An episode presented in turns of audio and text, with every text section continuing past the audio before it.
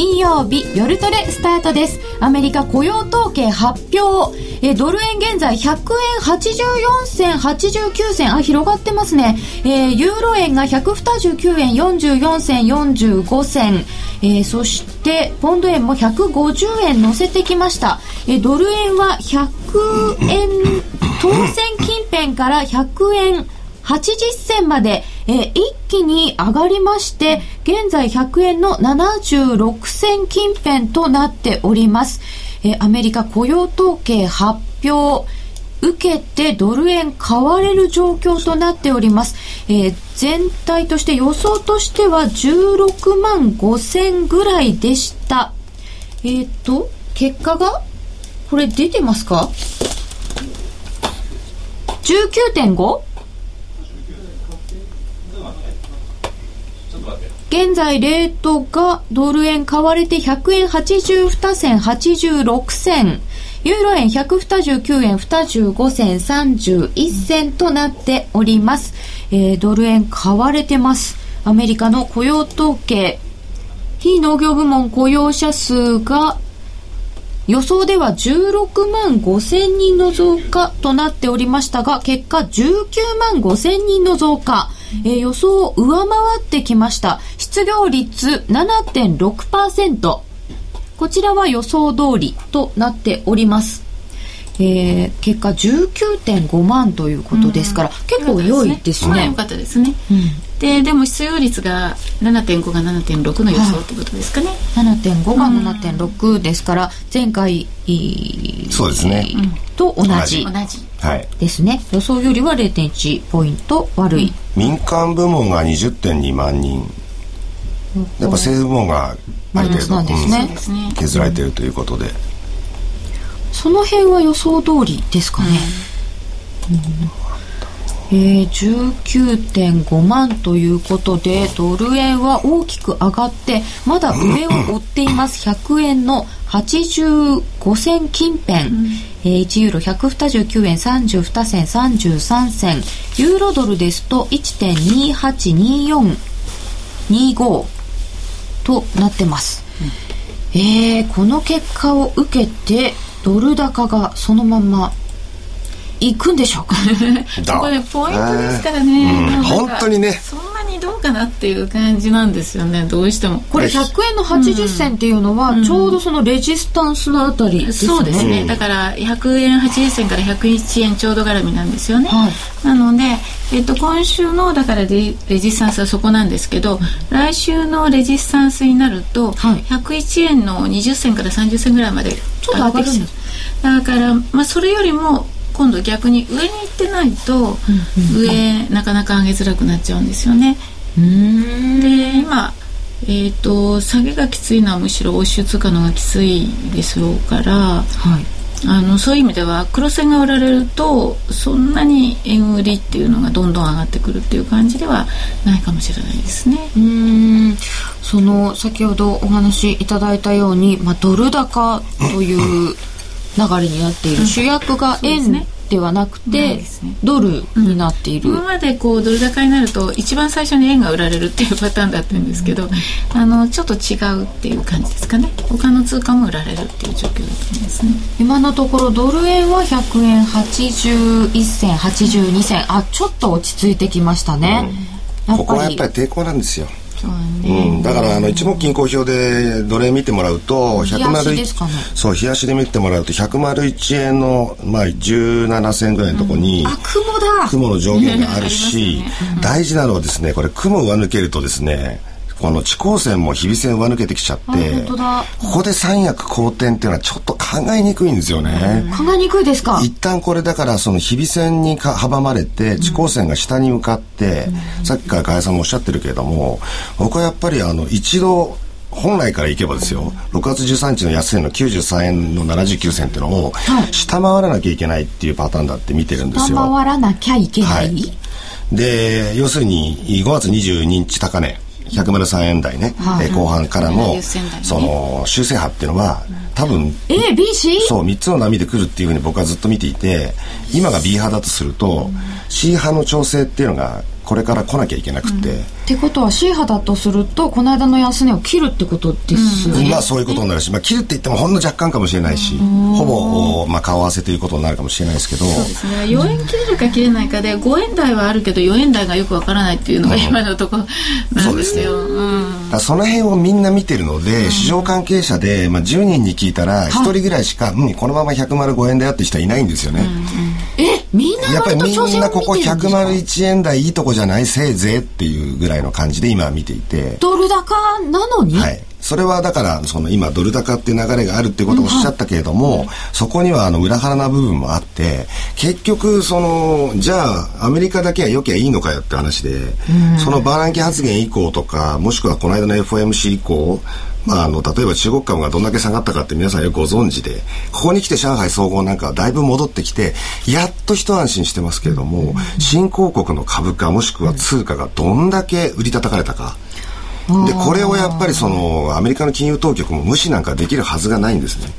でマーケットはマーケットで結局その例えばこういった雇用統計なんかで多少強い数字が出るとイコールそれはもう、まあ、いわゆる QE 早期、ね、縮小もしくは将来的な終了。えイコールはそれはやはりマーケット全体からすると、うん、どうもリスク回避と。いうムードになりがちなのが昨今の状況で、まだまだその QE 縮小と出口は切り離して考えようっていう、その FRB が訴えた一番重要な点が、マーケット全体には理解されていない。そこの部分っていうのがね、時間かかることなんで、まだまだやっぱりリスク回避になっちゃうと、これはむしろ、まあドルも強いんだけども、円高っていう、まあ要するにリスク回避の円買い。ちょっと前にあったような。っていうような方向に向かうこともあり得る。うん、えー、新興国全滅だもんなっていただいています。ちょっとあの中国株もそうだったんですけど、うん、あのアジアの通貨が大きく下げて、ちょっと気になる動きもありました、うん、バーナンキさん以降ですよね、はい、あの辺は河合さんはどこになりました、でもあの例えばね5ドル対ドルっていう意味で言えば、はい、バーナンキさん以降っていう以前の問題でもう5月にトレンドが出ちゃってるんですね、うんうん、だからそういうところで言うとあの5ドルっていうのは5ドル対ドルの相場とドル対円の相場と両方来るので、あの影に隠れたかもしれないんですけどちょっとねあの5ドル円とかあるいは新興国の通貨っていうところに今までだいぶこう重きを置いてた部分があるけれどもあの今はねあのそっちの方はどちらかというともうあの時代がちょっと終わりつつあるのかなっていうねあのそういうふうに思いますね。っていうのはあの今まではねそのえー、ユーロ危機だとかね、そういうあの金融危機があるんじゃないかとかあるいはアメリカもまだね景気がもたもたしてるとかっていう状況の中ではリスク回避的にね景気のいい国だったり金利が少し高くてしかもそのいろんな国の影響を受けない。で中国がまだいい時はオーストラリアはもっといいとかね、うん、そういうふうに、まあ、リスク回避的にも良かったし安全通貨としても良かったんですけれども今はアメリカも少し元気になってきてるしね、で日本もまあ円安で少し効果が出てきてるっていうと、まあ、二大大国とりあえずは経済が良ければ、投資するとしたらね例えばそっちのいい国の通貨の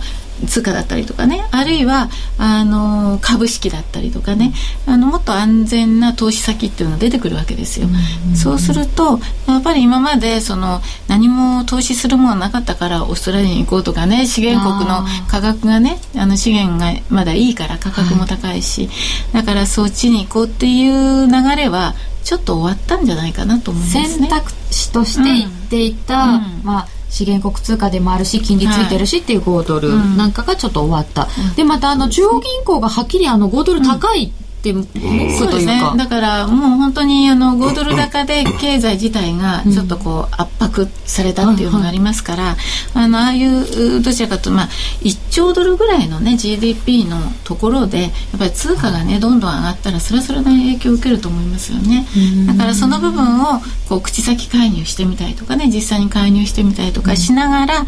金利を下げつつ、えー、通貨を下げていこうっていう姿勢がありありでしたし、今でも口先先トーク、ね、介入してやってるんですけど、まだもっと下げてほしいんですよね彼らはね。まあそうでしょうね。で、まあ、8月にも追加利下げという噂もありますけど田島さんでも5ドルドルここからまだ売れますかねいやあそれはだからまあ今は逆に言うとその過去の事例を紐解けば、その豪準備銀行がですね5ドルはもう少し安くなってほしいなってどんだけ訴えてもどんどん値上がりしていくっていう状況が過去に何度もあった、まあ、今回は逆に言うとある意味思惑通り言ってて、うん、えー、ねまあ彼らとしては北総沿線だろうなとそうか市場いう部分はあるんですけどね。別にいつもそう思った通りにはいかないのに、うん、今回はちょうど流れが、ね、流れがちょうど変わった時にっていうか潮目が変わった時にあの例えば5ドルドルのあの月足なんかのねチャートを見ていただくと分かると思うんですけれども長期的なトレンドが5月のところで切れてるんですよ下に。で今やっとこさ5月6月と2か月経過しただけなんですね、はい、だから基本はもう戻り売りの流れに変わってるんですよ。だから今戻ってじゃあどこまで戻るって今0.9で止まっても0.92とか0.93の2300ポイントで下はどちらかというと0.85の方向にあの方向性としては向いてますから今ここで0.9っていうのはそれなりにねポイントではありますから戻る可能性はあると思うんですけど所詮戻っても戻り売りの流れユーロみたいなもんですよね。でしかもユーロと5ドルの関係でいくとユーロの方がもう完全に逆転してますから長期トレンドが。だからユーロと5ドルだったらユーロの下げより5ドルの下げの方がきついはずですね。ああそれは対ドルでっていうことですけどね5ドルもでもその長い、うん、えー、2008年の10月ぐらいからですか、うん、ずっと上げてきた長いトレンドをで、この6か月ぐらいは狭いところでも見合いが続いていて三角持ち合いフラグが立てたんですね、はい、それを5月にばっちり下にビシッと切れてますからこれはちょっと長期的に見てそんなに大きく戻れる相場じゃないですね。戻り売り、うん、まあね、だから日本の金利もそうだしアメリカの金利が何よりも上がってきてるっていう状況で、かつてはもうみんなゼロで。うん、どっち見てもあっち見てもこっち見てもゼロで、うん、オーストラリアの金利だけあるなっていう。じ ゃあっていう感じですよね。いやそれはもちろんだって皆さんスワップポイントをね例えばじゃあ狙いに行くって言ったら5ドル円ぐらいしかないわけじゃないですか、うん、通貨ペアの選択としてですね、だからそこで変えてきたって部分はあるけど、他で金利が動いてきたらもちろんまだまだ、まあ、日本やアメリカの金利の方がオーストラリア低いですけどでもやっぱりこれから上がっていくっていうトレンドというかベクトルとこれからもしかしたらもう一段下げがあるってベクトルとはやっぱ大きく違う。ただそれも時間軸で考えなきゃいけなくて、もしそのアメリカの景気もしくは日本の景気がある意味長い目で見て上がっていくなら、まあ追っつけある程度タイムラグはありますけど、うん、それはオーストラリアにとってはとてもいいことなので、うん、当然やっぱりどっかでオーストラリアドルっていうのはあたまた改めて見直されるところが来るんですよね。ね。さて、えー、為替現在1ドル100円97銭これ一瞬101円つけましたね。たね。はい、本当に冷やしでいうとこの雲の上限のところ、そうですね。でこれが101円の飛び6銭ぐらいですかね、うん、まであって現在100円の95銭近辺、うん、えー、ユーロ円ですと129円の51銭52銭というところになってきています、うん、えー、おさらいいたしますと非農業部門雇用者数は19万5千人の増加。失業率7.6%非農業部門雇用者数の方がだいぶ予想だいぶかな？ちょっとかな？上回りました。はい。えー、水準的に言うといつもあの伺ってますけれども20万超えてくるのが、えー、継続しないと、本当はちょっと微妙なところですよね。というところですけれども、その QE 縮小ということでいい数字が出たんだったら QE 縮小だよねっていう反応を今して、ます？もしそうだとするとそうでもない。あのそうでもないでしょ株の方にね、どのくらい影響が出てくるかっていうことがあるので、うん、まあ、1時間経った時の株の動きというのでまた変わってくると思いますね。そうですね、うん、株がどう反応するかでまた、うん、あの連銀の方々の発言なんかも変わりますよね、ね、あの本来だったらねだから景気がいいとかね数字がいいわけですから、はい、直近利が上がるっていうことが株下げには本来だったらつながらないはずなんですよね、あのいい金利の上昇なわけですからあの株高でありあるいはあの、まあ、債券が売られて株の方に行くとかね、はい、そういうような動きになってもいいしあのドル高全面高になってもいいしっていうことなんですがここのところはねこの間その小柳さんの発言があった後にじゃあその世の中のお金がね今ジャブジャブに流れているお金が縮んじゃうんじゃないかっていう連想って、あのいきなりね株が起こったりとかね、はい、あのそんな変な動きになっているので、うん、その辺のところをちょっと注意しなきゃいけないのかなっていうのはありますよね、うん、本来だったらいい動きなはずなんですよ。株にとっても、うん、株にとっても本来だったらいいんですけど、でも5月分のだって、先月要するに1か月前のことを振り返れば、はい、さっきも申し上げましたけど失業率が7.6で一旦ドーン。でも17.5万人っていうのは、うん、あこれは今日の明日に QE 縮小っていう数字じゃないねって判断されたので、その後に控えしつまり6月18、19日の FOMC がありますと、はい、その時はあんまりこう高派なに偏ったバーナンキ議長のコメントも出てこないよねっていうのがコンセンサスだったわけですね。それが17.5、17万5千人。まあ、今回19万5千人ってだから逆に微妙な数字で、この19万5千人だから、あ、はい、QE 縮小は早期ですよっていう判断につながるかどうかっていうと、そうでもないと思いますけどね。うん微妙の範囲内、微妙な数字を出していくんだろうなっていうのは以前から思ってたんだけど。その割にはちょっと強かったなっていうぐらいの感じ、えー、6月分が19万5千人の増加ですが5月分が17万5千から19万5千に情報修正です、うん、えー、4月分も14万9千から19万9千に、ね。えー、情報修正となってます、うん、4月分あたりの情報修正がちょっと多いですね、えっ、と、どの辺がいいんだろうか。ね、最終的にはアメリカの景気はもちろん回復軌道に乗ってもらわなきゃ困るし、うん。はい、それは世界中の人が望んでる、うん、だけどもその前にやっぱり QE 縮小っていうものに対しての、まあ、市場の理解っていうものが、まあ、十分でないというのかまあ、不足している部分もあり、それによって、まあ、結果的にさっきから出てきているように、まあ、新興国マーケットがですね、動揺したりとか不安定な状況が続くと、これもよろしくないので、やっぱりじっくりじっくり時間をかけて、ここ本当に数ヶ月という時間をかけて、うん、そのコンセンサスっていうものにしていく。QE 縮小はあくまでも直出口ではないし、うん、ましてや利上げなんてそのずっと後ですよってことを、うん、もうあなるほどねってみんながもういい加減いい加減頭に叩き込んだら実際に政策行動が出てもつまり QE の幅規模を縮小しても、逆にそれは材料で尽くしってことになるわけで、その時間は今一生懸命こう経過してる。っていう段階だろうと思うんですよね。飲み込もうとしてるわけですね、うん、市場もちょっと理解をして、はい、あそうかあのアクセルの足をちょっと浮かすぐらいでしたっけ、うん、ブレーキを踏むわけではない。だ景気刺激に十分だということは事実ですが、はい、その850億ドルもですね、お金をやっぱり今、供給してるってことは、うん、かつてないわけだし、うん、異常なわけですから、そっからの、やっぱり今、そっからの離脱っていうのは本当に時間もかかるし、みんながそれを理解するのは本当に大変なことなんでね、そこはやっぱり理解していかなきゃいけないですよね。だってこれまでこんなにずっと緩和してきて、やっぱり変わるんですよね。いくらすぐ利上げじゃないって言っても、縮小の方向に行くだけで、もう逆方向じゃないですか。そりゃちょっと時間かけていただかないと、時間かけてね。ますわっていう。で、まして利上げなんていうのは、もう本当にですね、景気が先にドーッと走って、かなり遅れて遅れて遅れて、はい。後追い後追いでいくもんだってことは過去の歴史も証明しているわけで、まあ当たり前のことなんですけど、それは宿命だっていうことを皆さんがやっぱりまた改めて思い出してね、はい、そうかそうかと。QE 縮小が当たり前だと。今が異常なんだと。そしてまたそれが終わったからといって別に利上げってわけではすぐにはなくて、うん、その前に景気が走ってくれなきゃ困るし、うん、走ってくれたらそれはみんなが喜ぶかみんなが望んでることだから、うん、その今なんて言ったらいいんでしょうかね。アメリカの景気回復前夜ってことは世界景気全体の回復前夜なんですよね今ね。よく見ればですよ。楽観的に見れば。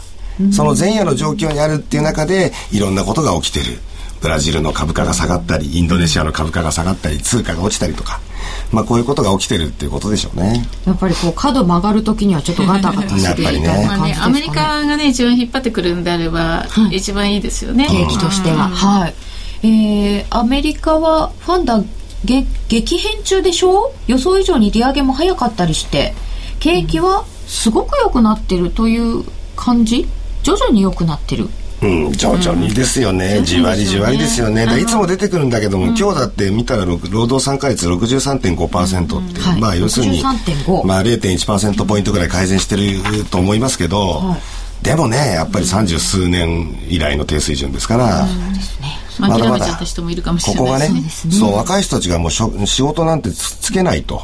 もう諦めるというより最初から放棄しちゃってるなんていう社会はやっぱりよろしくないですよね。うん、そうですね。えー、そして、えー、アメリカがこんな状況で結構良くなってきている。ドル円は101円飛び6銭、101円はしっかり抜けてきたようです。うん、えー、ユーロ円は129円56銭57銭。で、一方で、その逆方向に向かったアメリカに対して日本は、まあ、緩和を積極的に始めたばかり、うん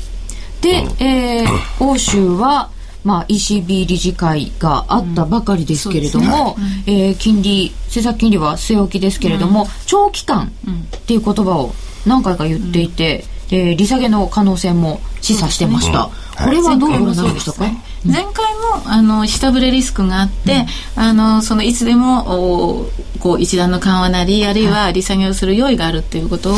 あの前回ドラインさんやっぱりおっしゃってるんですよね。で今回もそんなお話っていうことで、うん、あの結構深刻って言えば深刻ですよね。でよ。うやっとその若年層の、えー、雇用対策っていうのをこの間あの EU の首脳会議で、はい、ようやっとテーマにし始めたっていうところですから、うん、もうすごい遅いんですけどね。遅い、うん、もっと早く利下げとかしといてもいいんじゃないのぐらいにヨーロッパは悪い。がもう雇用対策っていうのを全面的に押し出してやるべき時、がもうずいぶん前からあるので。だってやっと少し動き出したからですよね。やっと動き出した、うん、なんか職業訓練するんでしたっけ、うんそうですよ、うん、だからあの4か月以上職に就けなかったとかねいう人たちのために、うん、まあ訓練所ですかね。あの転職っていうやつですよね、そういうのをやろうやろうとかしてますよね。であのアメリカなんかはねでもあの、まあ、リーマンショックともともと震源地はアメリカでしたけど、アメリカの雇用統計っていうのは10%まで落ちて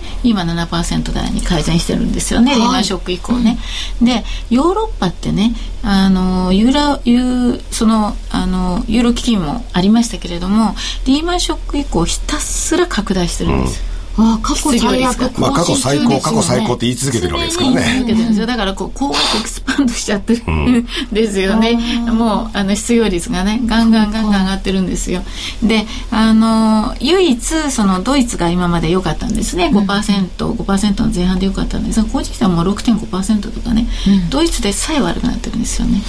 ドイツでさえ。うん、だからやっぱりあの雇用対策っていうのが最優先やっていく必要があるってことです。どう考えてもおかしいのはですね、結局日本の金利やアメリカの金利よりも未だに ECB の定めている政策金利の方が高いっていうね、まあ、もちろん ECB にとっちゃ過去最低なわけですけどそれはなんでオタクだけ高いのよと。オタクが今一番厳しいんじゃないのよと。ちょっとそう思いますよね。単純に考えたとそうでしょ。もちろんまあ向かう方向ベクトルは下だしそれはイギリスも同じだし。えそうすると、まあ、今回なんか ドラギさんフォワードガイダンスも出してなんかちょっと時間軸効果も使ってきて、うん、結構頑張ってるのかと思ったら全然頑張ってないんですね、足んないんですね。足んないと思いますね、うん、だからユーロ危機はねその、はいえー、流動性資金の供給とその、えー、債券の購入っていうので、うん、あのまあ救いましたけれども。まあそこは張りました、うん、張りましたね。とりあえずそこで張ったところで落ち着いたんですけど、あのだからといって何も解決してないわけですよね。お金だけみんなで出し合って、結局景気なんか全然良くなってないわけですから、どんどん悪くなっちゃってるっていうことからするともっとなんかやっていかなきゃいけないっていうのは、まあね、今度は経済対策ですよね。とにかく底割れしないようにだけしておいて、かなきゃいけないんですよ、うん、まあ、はっきり言ってユーロ圏が自力で立ち直るなんてことはないですから、だ結局アメリカがまず世界のリーダーとして立ち直ってもらうこと、うん、そこに日本も付き合う。そしてまた日米が上がれば中国も上がる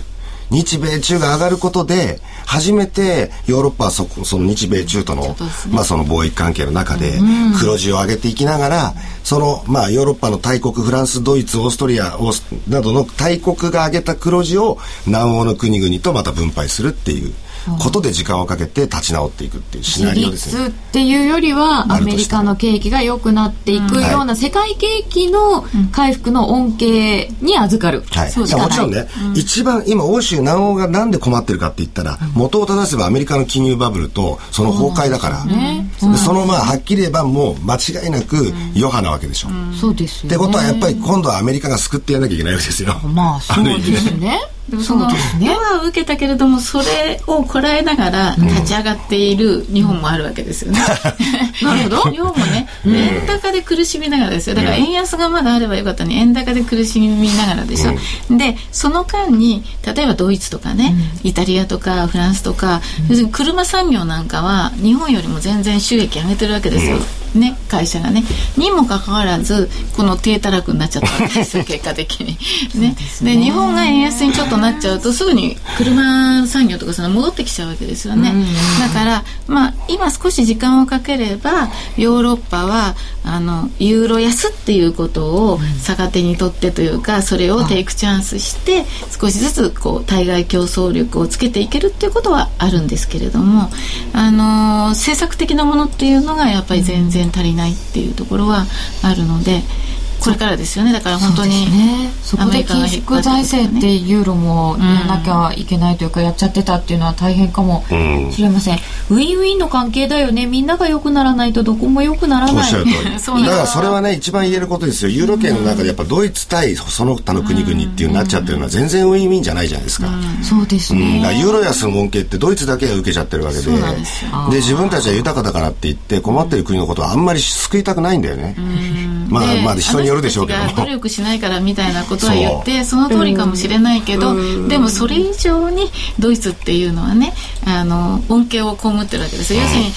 ポルトガルの国債売られればドイツの国債買われるわけですから、うん、安い金利で資金調達ができるわけですよい。っぱいね、はい、誰もがみんなドイツ国債買ってくれるしね、うん、だからそうなってくると自分の国だけが豊かになるはずなんですよ。外にも投資できるし、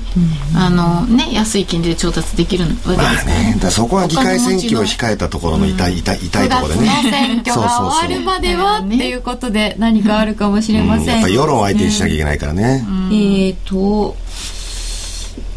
うんどことなく時事砲弾っぽい今夜の夜トレ。スタジオが大人の魅力にあふれとる。今日ねミリン・ナルミンがいませんからね。はい、ね、そうなんですよ。101円って何的なの？うん。レートが行ってこいしない雇用統計ってお祭りっぽくないよね、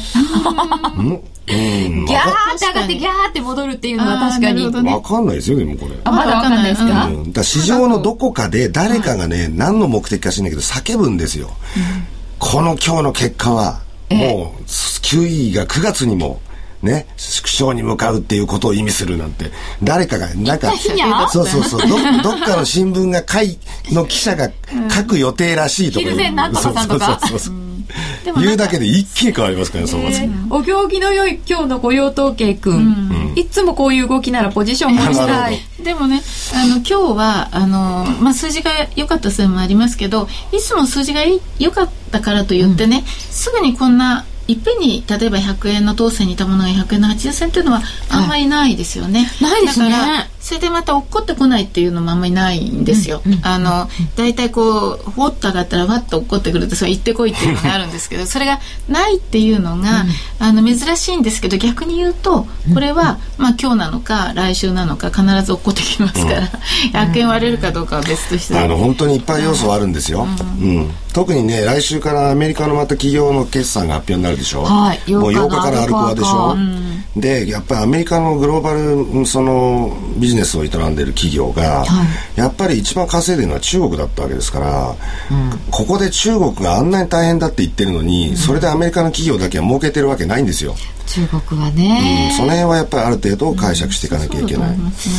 うん。難しいところです。ところで、ユーロドルが今1.282324、1.280、9ぐらいまでありました、ありがとうございます。これはトスね下にも抜けてます。よ、このまま終わるとちょっとね抜けちゃいますよ下に、あこれ大事なところですか、そうですそうです。そうですね。あまた兄貴が利益を確定しましたね。まだしてないですよ。そうですか。まだしてあ抜けたじゃない？これ、うん、多分抜け280 8の50ぐらいのところを切れて終わるととりあえずは下に抜けたか。ニューヨークの終わりで、うん、ここを見といてくださいよって感じですね、うんうん、ああそうですか。大事なとこなんですね、うん、だそうするとね、うん、ユーロだけ下がるっていう意味例えば今ポンドなんかも下がってますけど、はい、そっちの方にねドル全面高になるっていうのはさっき、ね、え。あの言ってたの円安じゃなくてドル全面高ですよっていうことになるとまあドル円はねそれこそ円安になっても、じゃあユーロ円とかポンド円とかはどうなのっていうことになるんですよ、はい、どっちの方が大きく売られるかっていうと、やっぱり今切れた通貨のが売られるわけだから、あのクロス円とか注意してえー、あのいただいた方がいいですね。新しい相場、うん、若いっていうことですよね、うん、だから127円とかね例えばフォンドだったら149円8円50銭とかね。あのその辺切れたら、はい、あの値頃で買わないようにしないと結構落ちるかもしれないので、要注意です。えー、ユーロ円が現在は、えー、129円の59銭60銭、うんうん、なんかまだこうなんとか踏ん張ってますけど、はい、微妙ですよこれ。微妙これ、微妙でユーロドルが今ちょうどネックライン上にいるんですよ、うん、そこで一旦下げ止まって少し戻ったりしてるっていうね、うん、なんと美しいんでしょうこの。本当ですねこれ、うん、その関係上が、関係がね今まあここで戻るかどうかっていうところがありますよね、でこれ切れると結構ユーロ円もユーロドルも、ま、もうもう一つさっきのミラーチャートじゃないですけど、うん、上下にミラーチャート、そうですああそれ出ると怖いですね。まあでも1.20ドル台っていうのは見てるわけでね、去年のね、ね夏ですか？あのいわゆるドラギ発言の前の日まで。ですよね、うん、あの辺りっていうのは全然目標としては普通に設定できるところです、うんうん、またあんなあんな場面になるんですか？まあそれはもちろんあの時はあまりにもその欧州の危機が、ええ、まあ際立っていた深刻だったって今回はまあドルドル高とユーロ安っていうものの、うん、ユーロの状況がどうだっていうんじゃなくて、うん、ユーロドルですから、うん、ドル高なのでしょうがないんですね。っていう部分で時間はかかるかもしれないけれども、やっぱりその1.21とか1.20っていうのは、まあ、いずれ意識されるところですよね。ECB と同時に BOE もありました。カーニー新総裁の下での初会合でした、うん、えー、ポンド円が現在150円33銭36銭、うん、えー、ポンドも結構、まあ、昨日の夜に動いちゃったりとかはしていたんですけれども、うん、えー、ね、このあ、ポンポンドルは結構下げましたね。ますよね、ポンドルはちょっと、えー、下げが大きくなってきました。そうするとこのまんまこのポンドっていうのも弱い通貨になってますか、うん、750ポイント今起こってるんですけど、う。ん、750ポイント？1.57の真ん中ぐらいからあの落ちたので1.50のところでも750ポイントなんですね。でもしそれもう一つ下に切れると大体1100から1200ポイント落ちますから、うん、あのまあ、1.50からあと500ポイントとかね、うん、そういう方向にはなってしまいます。えっ、ー、と全然1.0えーと、9750台からリバースなしで起こっちゃってるので相当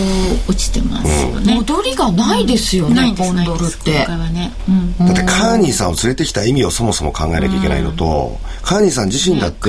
わざわざカナダから来たわけですから、やっぱりここで一つ腕まくりしなきゃいけないでしょ。正規の転職ですよ。ね、転職だからバンコブ・イングランドの政策がなんか久々に話題になったなっていうのが今回の話で、まあもちろん足元の状況つまり英国の景気経済もしくはその雇用っていうのはもうメタメタに悪いわけですから、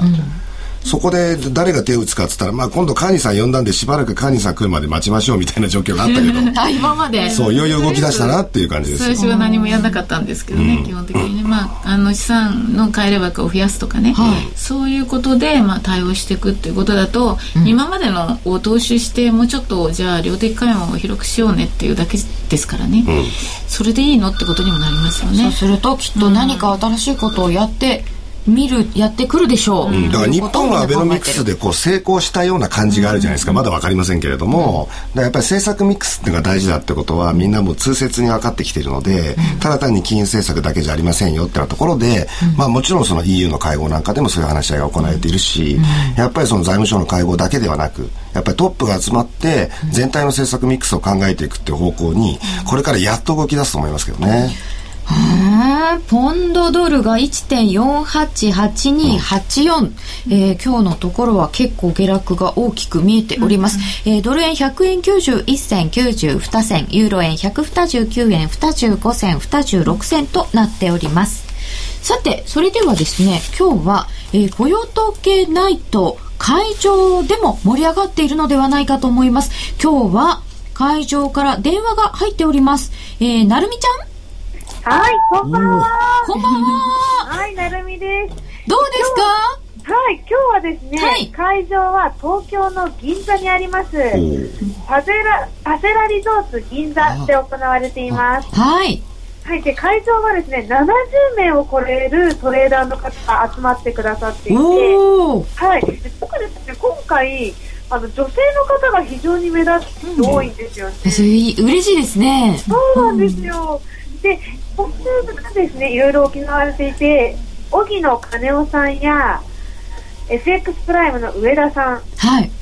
こういったセミナーも皆さん熱心に聞いていらっしゃいました。はいで、ええみんなで雇用統計の予想をしたんですが、はい。今回は会場でですね、夏らしく、ハイとローの書いてあるうちわを配っているんですね。はい。で、このハイとロー書いてあるうちわを使って、皆さんどちらで予想しているのか統計を取ったところ、どうやら会場はですね、ハイを予想した方が多く、はい。結果も19.5万人増と、良い数字で上に上がりましたね。ですね。はい。で、皆さんの予想が大当たりということで、えー川島さんがですね、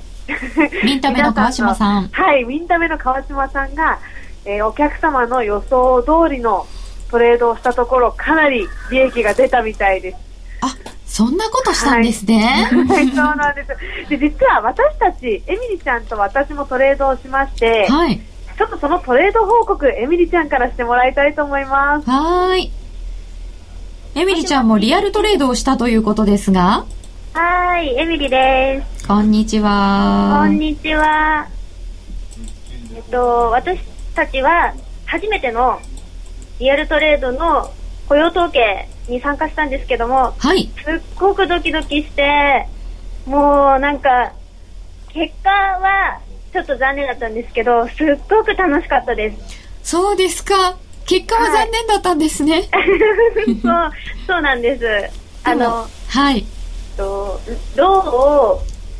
選んで、はい。二人でトレードしたんですけど、二人ともローを選んじゃったんですか？はい、えっと、川島さんがハイで、あ私たちがローを選んでトレードするという風になっていて、あ。はい。で、えっと、100円の丸7円ぐらいの売りで、はい、100円の飛び7銭ぐらい？そうんそうです、ではい。打った。うんああ、はいそれは大変でしたね。はい。でもロスカット。はい。あ入れてたロスカットは、はいえっと、会場の皆さんにアドバイスを伺って、40ピップスでロスカットをなるほど。設定しておきました。そうでしたか。はい。それは、一瞬で 40ピップス超えちゃいましたけど、うんうん結果残念でしたが、でも楽しめたんですね。はい、楽しめました。あの、こちらの会場を私たち1年前に、あの、ミス夜トレで使った会場なんですけど、あの、1年前のことを思い出して、とても楽しかったです。ああ、そうでしたか。はい。思い出の会場ですよね。はい、そうなんです。えー皆さん楽しんでいらっしゃいますか？はい、皆さんも一緒に盛り上がることができて、うん私たちも楽しかったです。あそうですね。同じようにあの、ポジションを持って指標を見つめていたというのは楽しかったかもしれません。はい。エミリちゃんどうもありがとうございました。はい、ありがとうございました。エミリー・ナルミンから会場報告でした。えー会場はハイの方が多かったということで、皆様ドル円、ドル上昇の方にかけていらっしゃったということでした。えー現在は100円92銭近辺、えーユーロ円が129円37銭38銭となっております。それではここで一旦お知らせです。CD 金井さやかの90日で仕上げる TOEIC テスト。ステップバイステップコーチング好評発売中。500分にも及ぶ音声ファイルとボリュームたっぷりの PDF ファイルを CD1 枚に収納。しっかり確実にテストに向けた指導を受けることができます価格も5250円とお買い得。お申し込みお問い合わせは電話0335838300ラジオ日経通販ショップサウンロードまで。気になるレースが今すぐ聞ける。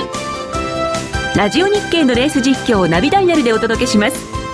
開催日のレースはライブで3ヶ月前までのレースは録音でいつでも聞けます。電話番号は0570-008460 0570-008460 0570を走ろうと覚えてください。情報量無料かかるのは通話料のみ。ガイダンスに従ってご利用ください。さて、えー、今日のところドル円もユーロ円もずっと大事なところというのをお話を伺ってきていますけれども最近あのそのバーナンキさん発言で新興国も動いたんですけど、商品なんかも動きました、まあ、株もだいぶ動いてきました、うん、その他の市場についての動きで気になっているところっていうのは河合さんありますか？そうですね。あのアメリカのその株はちょうどいい調整になったぐらいのところでサポートで止まって、またあの堅調水っていうところにとどまりましたけれども。すごい堅調ですよね、うん、そうですね。あのただうんとちょっと上は上でね、はい、あの結構レジスタンスきついところって1万5700、えーと、700とかね、はい、そこのところのレジスタンスはやっぱりちょっとどうかな超えないのかなっていう気がすごいどうしてもして。あとあの金は暴落しましたよね。金がね、うん、4月の暴落と同じぐらいまた6月下げてしまったということで、ちょっとトレンド変わりましたけどただえっ、ー、と1200ドルちょっと一瞬切ったっていうところありましたけど、はい、1220ドルとか25ドルっていうのがサポートなのでそこはとりあえず守っているっていうところからするとあの金はちょっと一回そこついてるのかなっていうのはありますね。すね。えーと、金は現状ではちょっと下げておりますが、うん、1223ドルぐらい、うん、ですね。この辺のところがサポートなんですけどね。リーマンショック後の安値の682ドルってのがあって、うん。はい、そこから1921ドルでしょ、高値が。はい、でその61.8%押しっていうのが1150ドルぐらいなんですよ。そうするとやっぱり1200ドル割れっていうのはちょっと下げすぎだろう、うん、要するによく言うツッコミ警戒感っていうのは完全にこれで出てきてますよね。ちょっとツッコミ警戒感は本来なら、ね、下げた、うん、ここまで下げれば実需が、うん、実需が出てくるんですけど、うん、ちょっとやっぱり実需も今は 様子見実需さんがだって中国インドじゃないですもん。ねまあ、インドはインドで事情があって、中国は中国でやっぱり状況が厳しいと。そうですね、でもそうは言いながらも出てきますよもちろん、うん、出てくると思います、うん、参勤コスト下回っちゃってる状態でいつまでも続くわけはないと思います、はいはい、あコスト下回ってるんだそうですね、やっぱり1300超えると思うんですよ今参勤コストはね、うん、えー、そして原油はえっ、ー、と101.9ぐらいかな、えー、原油先物の方は上昇となっております、ね。うん、原油がまただいぶ上がってきまして、ね、エジプトもあったんでしょうけど、えー、あの原油自体はあのやっぱりこれフラッグで三角持ちはちょっと100ドル手前の98ドルぐらいから超えたところから上に抜けてるんですね、はい、で105ドルっていうのが一つ節目で大きなレジスタンスがあります。でもえっと、この101から105ドルたった4ドルでもものすごいあの結構ね、ね、あの原油1ドルってものすごいですから、はい、あのそういう意味では105ドルってっていうとちょっとあのびっくりされるかもしれないけれども、うん、そこのところは強いあの大きなレジスタンスがありますね。でもそっちに向かってる相場っていう感じ、うん、まあねアメリカの景気が回復するっていうことが本当ならば、原油がもっと上がってるところしかるべしですからね,、そうね。あそういうこうなんていうか正当の理由で、もちろんもちろん、そうです。アメリカの景気の先行きに対して今一つ自信が持てないのは財政の崖の問題があるからで、この崖の問題っていうのはだんだん自然消滅の方向に向かってるからそれがいよいよその問題視されなくなっってくれば原油もちょっとこうレンジを上げてくるっていう可能性ありますよね。うん、えー、さて、えー、現在は、えー、100円の87銭近辺ユーロ円が129円の30銭近辺となっております、うん、えー、そうするとアメリカドル円は今まであの日本株見て動いたりとかもしてたんですけれど、うん、その辺は気になりますか、うん、同じですよ。だからドル円が今僕はだからその1万、えー、1万6000近辺、うん、日経平均でいうと、であれがやっぱり5月の23日、まあ、ドル円は103円台の後半が5月の22日と、あそこからはお互いに、まあ、そのよく言うところの第4波の修正波だとすると、やっぱり ABC の,、まあその調整が入ると。いう意味では一旦 A があって6月13日。でそこからが B で。でもう一回やっぱ C 派の調整っていうのが入るんじゃないのっていう見方。まあだからその A 派の終わりっては1万2400円台でしたけど、そこから一旦今戻りがあって1万4000台半ばっていうのはまあそのいろんなレジスタンスっていうのがそこに集中してますんでね。やっぱりここをすんなり超えてまた1万5000っていうのは一旦ちょっとそこは上げしぶる状況っていう感じがするんですけどね。ちょっとなんかいろんなところがいいところに来てるという感じはあるんですかね。大体そのちょうど20%下げてね1万2400円台っていうのもいいところでねぶつかってるし、だけれども逆に言うとそこから上げてきて、えー、1万4500円とかねその辺の水準っていうのはやっぱりちょっとね大きなレジスタンスですからね、簡単にはね、なかなかっていうところだと思いますね。外国人、下手すると外国人の方が日本人以上に、はい、その日本の成長戦略に対しての、まあ、今後の進展っていうものに神経尖らしてると思うんですよ、はい、だから結局アベノミクスが成功するもしないもこれは誰もが言うように、成長戦略が今後いかにもう少し切り込めるか踏み込めるか、うん。迫力を持ってインパクトを持って我々に伝えられるかっていうところでね、それはもう秋の臨時国会に向けて選挙で勝ったら、その後始めるって取り掛かるって言ってんだから、今はそのアベノミクスの成功に向けて、はい、日本株も買いましょうね。で、彼らが言うように円高是正しましょうっていうのも、ちょっとお休みですよね、やっぱり選挙前だし。そうですね。うんそうなんですよね。選挙前ということもありそうです。えー、さて、ここでお知らせです。情報量とサービスナンバーワンの FX プライムで満足のお取引を。FX プライムは2013年度オリコン FX 取引の満足度ランキングにおいてサービスの充実度、情報提供量、情報ツールの豊富さの3つの部門でナンバーワンを獲得。きめ細かい各種セミナーや質の高いマーケット情報でトレーダーの皆様に支持されています。しかも FX プライムは今年3月の矢野経済研究所の調べで約定率100%。スリッページもなしなので実質スプレッドは見た目以上に低水準。FX を取引するならお客様の FX 力が着実に身につく真面目に FX、FX プライムで。FX プライム株式会社は関東財務局長金賞第259号の金融商品取引業者です。FX プライムで取り扱う商品は価格の変動等により投資額以上の損失が発生することがあります。取引開始にあたっては契約締結前書面を熟読ご理解いただいた上でご自身の判断にてお願いいたします。詳しくは契約締結前交付書面等をお読みください。あのロングセラーラジオソニー EX5 の最新機種 EX5M2 好評発売中。高級感あふれる大型ボディに大音量スピーカーを搭載。短波放送のほか AM、FM を受信可能です。卓上型ラジオ EX5M2AC アダプター付きで税込1万8000円。詳しくは0335838300ラジオ日経通販ショップサウンロードまで。ラジオ日経ポッドキャスト。過去に放送した番組の一部やポッドキャスト限定の番組を iPod などの MP3 プレイヤーでいつでもどこでもお聞きいただけます。詳しくはラジオ日経ホームページの右上にあるポッドキャストのアイコンからアクセス。ラジオ日経。ラジオ日経。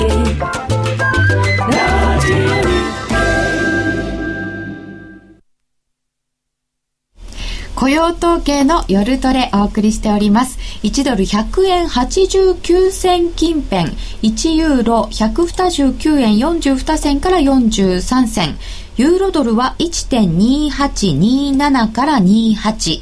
ポンドドル1.488991といったところになっております。えー、アメリカ雇用統計、非農業部門雇用者数は19万5千人の増加、市場の予想を上回りました。失業率の方は7.6%と、えー、0.1%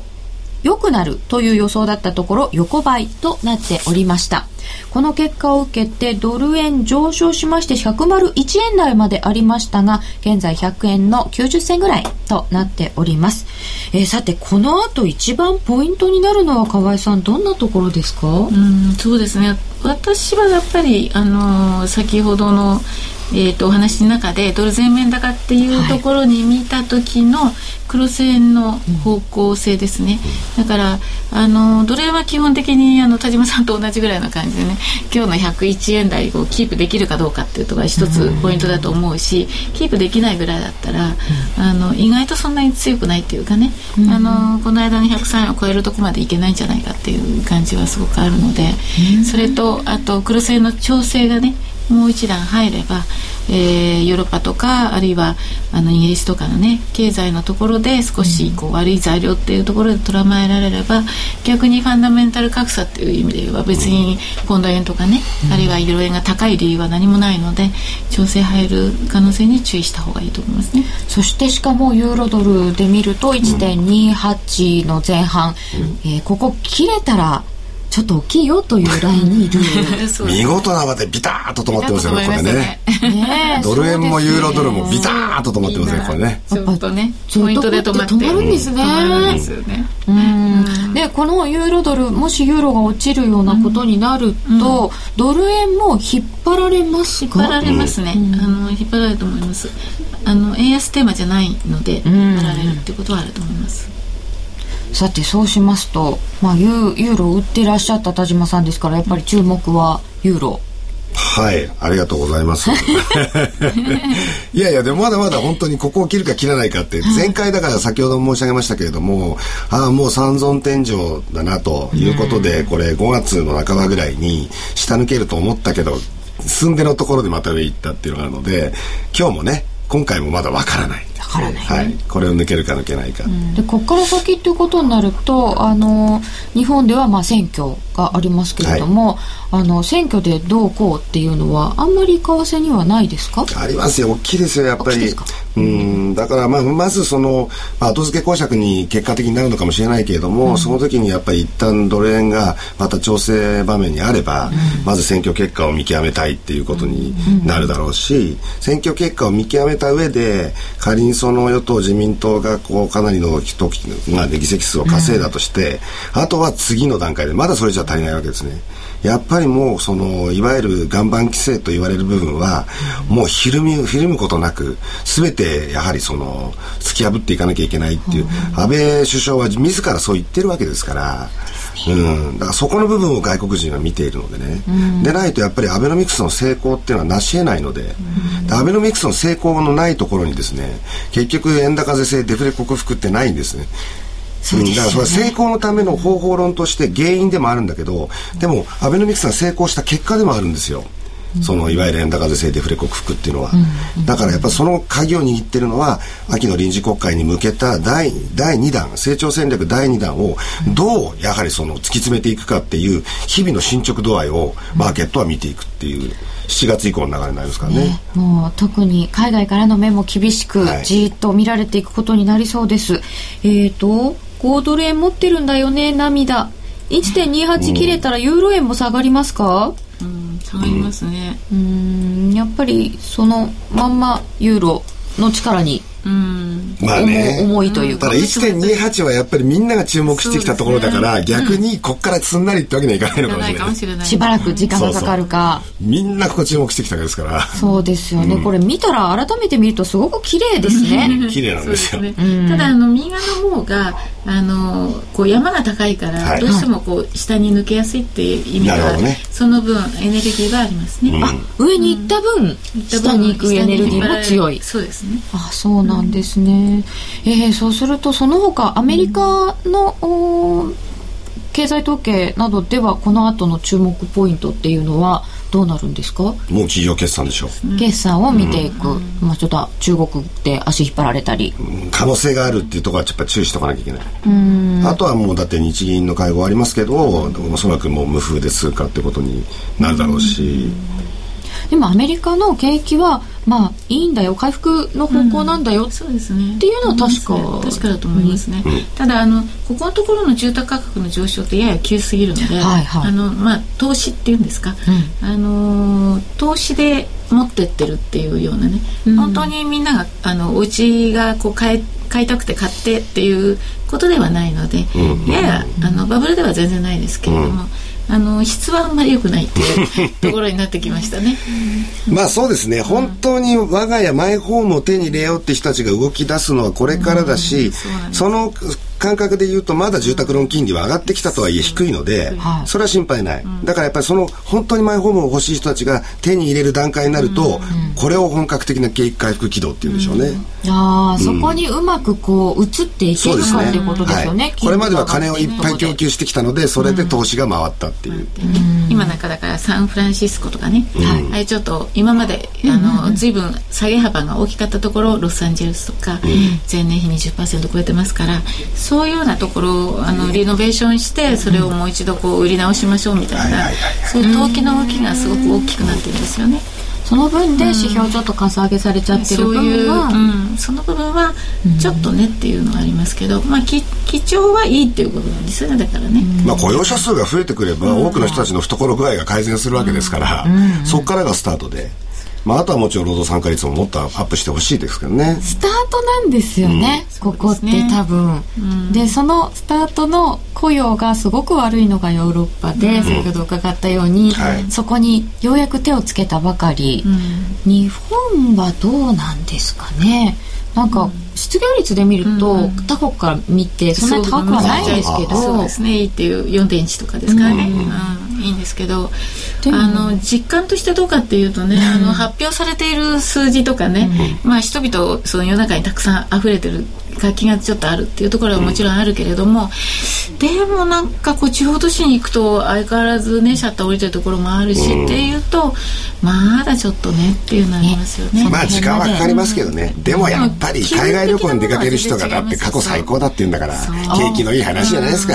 そうですね。あの為替にすごく反応ビビットですよね、海外旅行に行かれる方とか。あとなんか例えば我々でも、あのね出張とかで新幹線とか乗るじゃないですか。そうするとなんかグループの人たちウィークデーでも結構乗ってるんですよね。いかにも。そう。まあやっぱりあの段階の世代とかねそういう人たちなんでしょうけれども、やっぱ豊かですねその辺のところは。日本はまだまだ豊かです、でも、あのアベノミクスでもうちょっとしっかり広く豊かになってくれたら、はいね、あとはちょっとこう中小企業と大手企業とのあの体力の格差っていうのがね全然違うので、まあ、もうちょっとその辺はかなり大きな問題だと思いますけどね。えー、雇用統計は予想は上回る19万5千人という非農業部門の雇用者数の増加でした。失業率は7.6%これを受けてドル円はドル上昇101円13銭ぐらいまでありました。100円の現在86銭近辺。1ユーロ129円47銭48銭、えー、そしてユーロドルが1.283637、この1.28のところが、という、えー、ことでしたが、ね。えー、ポンドドル1.4899から1.49ちょうどとなっております、えー、ECB から何からいろんなことがありまして全て解説していただきました、えー、今日のスタジオは為替に株とオールラウンダーの田島智太郎さん、はい。そして丁寧な解説で大人気いつもありがとうございます。河合美智子さんでした。田島さん河合さんどうもありがとうございましたこの番組は真面目に FX FX プライム他の提供でお送りいたしました。それでは皆さんおやすみなさい。おやすみなさい。